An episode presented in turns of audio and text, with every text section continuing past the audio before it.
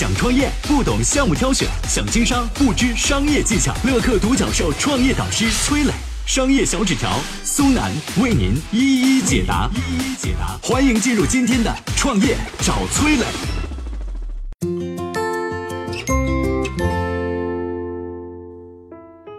他出身农村，十七岁加入海底捞当服务员，如今身价三十亿。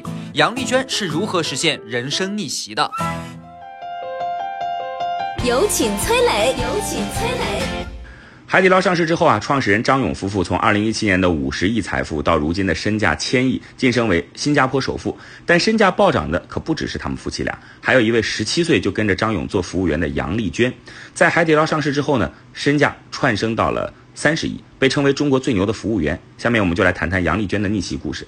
杨丽娟啊，出生在四川简阳的农村家庭，初中啊没毕业就辍学打工，在小餐馆里边做起了服务员。那个时候呢，张勇刚刚创办海底捞，闲暇时间经常到杨丽娟打工的餐馆吃饭。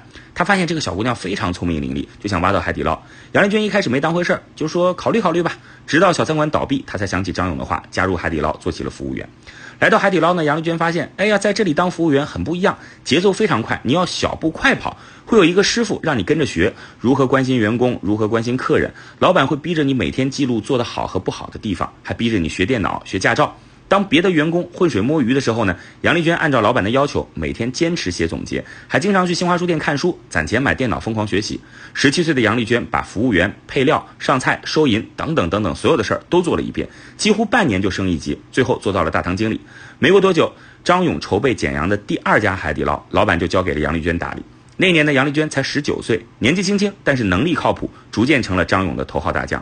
两年之后。张勇派杨丽娟去西安开分店，每天大门一开，从早到晚都没多少人。于是呢，杨丽娟就去大街小巷贴小广告，还被城管给抓了。眼见贴小广告不行，他就带着员工用暖壶装满豆浆，去附近单位挨家挨户的送给人家喝。上下班时呢，去公交车站接送，过程当中宣传海底捞，方法总是比问题多。杨丽娟啊，敢想敢做，很快客流量就多了起来。生意红火了，麻烦呢也接踵而至。有一天啊，西安分店三个男顾客喝醉了，动手打了两个女服务员。其他海底捞员工不干了，围上去把这三个男的打了一顿。三个人走的时候撂下一句话：啊，你们就等着吧！啊，不到三个小时，两辆卡车开过来了，跳下来六十多个手持棍棒的大汉，放下狠话：给五万块钱赔偿，否则直接砸店。